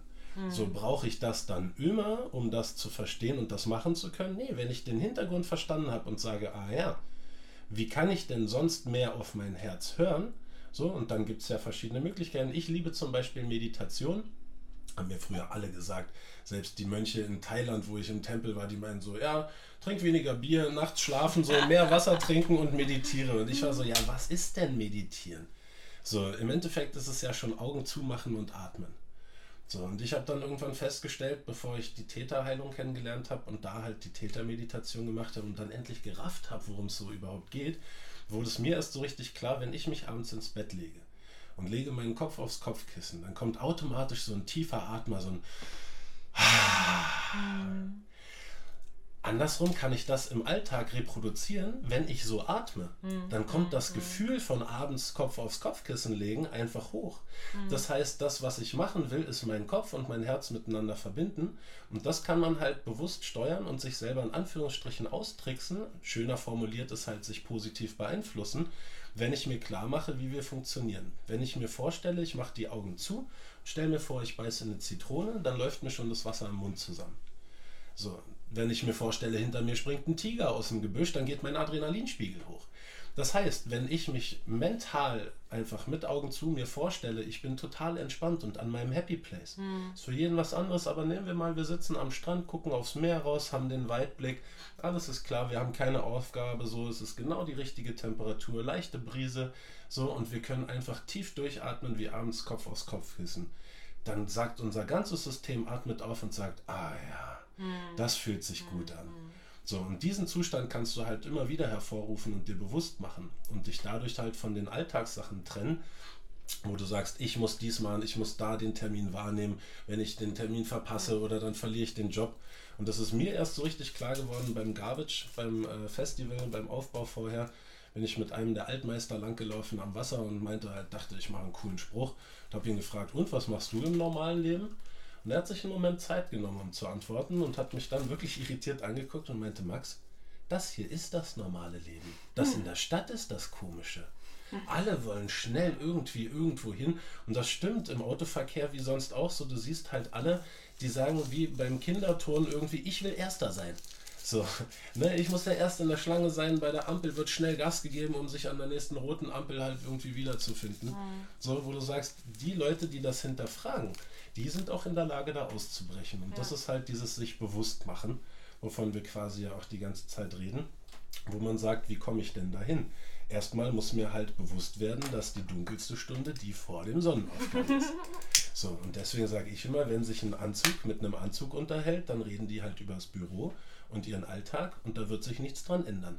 Und dann kommt ein Typ von Vanlife und sagt, ich lebe in meinem Bus und bin sechs Monate unterwegs in der Welt so. Dann sagen die, Moment mal, das geht auch?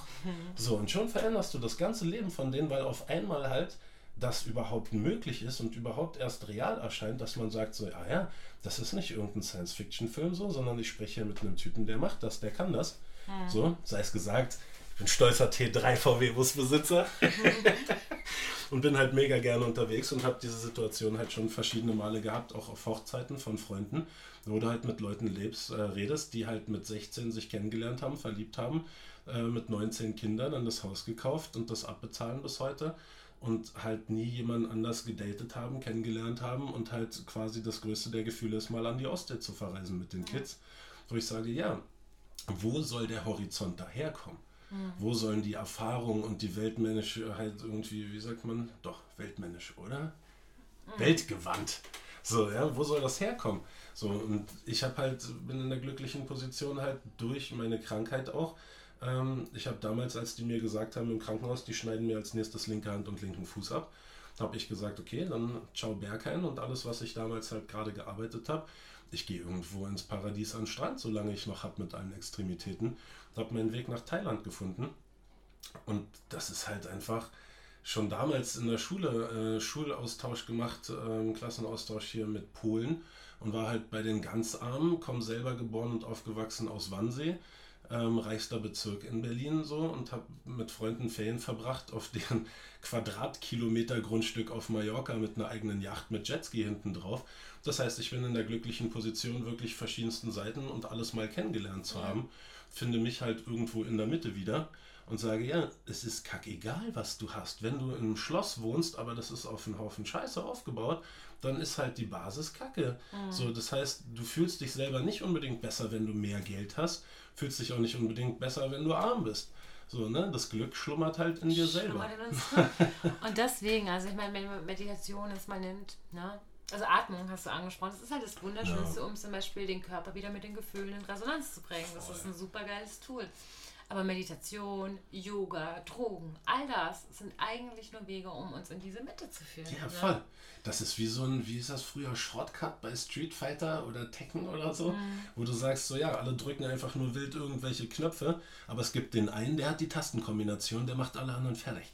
so, der hat es gepeilt und so sehe ich das halt auch. So, das, was sich heutzutage Breathwork nennt, ähm, ist halt tatsächlich auch einfach nur Atmen. Mhm. Habe ich vor relativ kurzer Zeit erst kennengelernt hat mich absolut verzaubert. Mhm. So, und genauso habe ich früher immer gedacht, so ich habe schon gespürt, Yoga ist super für mich, Yoga ist the key. So, aber es kommt ja keiner und erzählt dir, ich dachte immer, Yoga ist ein besserer Sport und du brauchst eine Leggings und eine 200 Euro Yogamatte, die dünn ist wie eine Folie, was für einen 200 Kilo Typen wie mich halt ein Joke ist, so.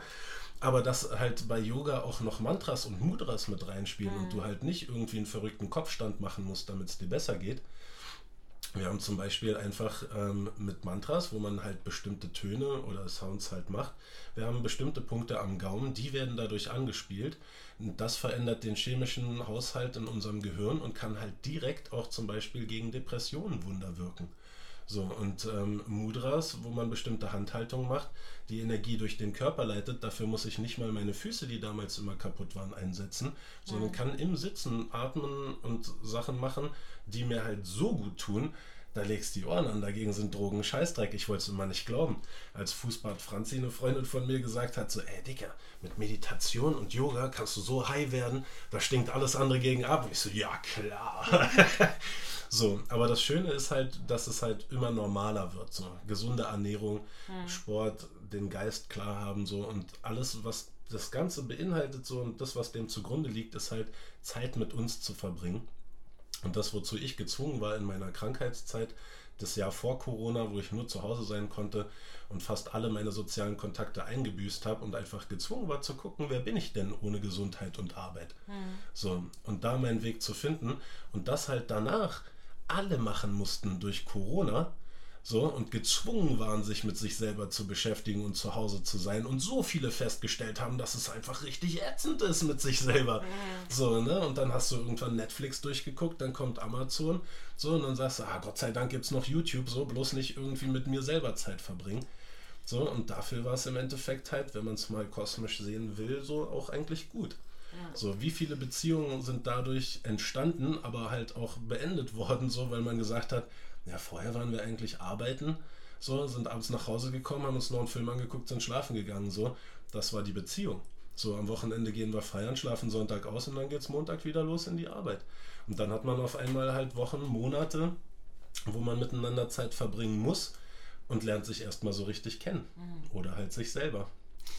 Ja, also alle Wege führen nach innen im Grunde genommen. Und ja. ich meine, Buddha ist ja auch siebenmal in verschiedene Richtungen gelaufen, bis er innen angekommen ist. Und ich meine, vielleicht ist es beim einen achtmal, vielleicht ist es beim anderen 265 Mal oder der nächste kommt da gar nicht an. Aber es ist halt schön, dass es diesen Weg nach innen einfach gibt. Und ähm, all diese Möglichkeiten einfach zu nutzen und dann zu gucken, passen die zu mir, passen die zu meinem Kern. Das ist halt wirklich gut. Ich glaube zum Beispiel, Drogengott, also ich höre mir jetzt so an wie die totale Detox-Maus, das stimmt ja gar nicht. Aber ich denke halt im Endeffekt, schön, es ist ein Mittel, aber ist es das beste Mittel? Ist es das geeignetste Mittel? Es kann ein Mittel sein, mich dahin zu führen. Aber ich wache halt am Donnerstag erst wieder auf. Ne? So. Und äh, der Mittwoch ist scheiße. So. Ja. Ähm, es gibt doch auch noch Wege wie Yoga. Okay, cool. Da ist mir die Matte allerdings zu dünn. Das ist vielleicht auch nicht mein Weg. ist ja auch im Grunde genau egal. Und dann probierst du alles mal aus und im Endeffekt es gibt keine Realität. Du kannst sie dir malen und je mehr Möglichkeiten, je mehr Farben du hast, desto bunter wird dein Bild. Ja, und ganz ehrlich, wir leben in der besten Zeit dafür, ne? Alles mal auszuprobieren. Und ich denke, darin liegt halt auch der Schlüssel. Mhm. So, und irgendwann findet man das, was man richtig findet. Mhm. Jetzt muss ich nochmal auf den Nah zu sprechen kommen, weil der Nah ist ja der, der eigentlich im Grunde nicht nur der, der so blöd durch die Gegend läuft, so ein Fuß schon über dem Abgrund, sondern der ist eigentlich der, der diese ganze Entwicklung dann einfach durchläuft. Ne? Mhm. Der läuft einfach all diese Entwicklungsstadien und ähm, ja, die, die sind natürlich nicht graduell. So einmal die, das ganze Ding da durchgelaufen, dann bist du am Ziel angekommen. Nee, die kommen halt, kommen halt immer wieder. Ne? ähm, bist ständig wieder vor neue Herausforderungen gestellt, aber das ist halt das Leben. Das ist halt das Schöne am Leben, dass man sich einfach ausprobieren kann und ähm, dass man manchmal wie so nah durch die Gegend läuft, dann bist du wieder der Magier, der versucht, irgendwie alle Komponenten miteinander in Harmonie zu bringen. Dann bist du immer wieder die Weiblichkeit, die sagt so, wow, dich möchte ich jetzt aber auch feiern. und so, und das, ja, erfordert halt einfach Reflexion. Ja, für mich war es schön, mich heute mal in einem Podcast ausprobieren zu dürfen. Ja, das war ein wunderbares Experiment. Das hat mich auch richtig, richtig gefreut, dass wir so tief in die Gefühle eingestiegen sind zusammen. Yes, ja, vielen Dank für die Einladung auf jeden Fall. Ich danke dir ganz herzlich fürs Dasein und euch fürs Zuhören. ja, vielen Dank für die Zeit und die Aufmerksamkeit. Und wir hoffen, dass sie lange nachschwingt. Yes. Bis dann. Namaste, ihr Lieben. Tschüss. Sex auf dem Küchentisch. Aus dem Liebesleben von Leuten. Freifraus Stubentalk.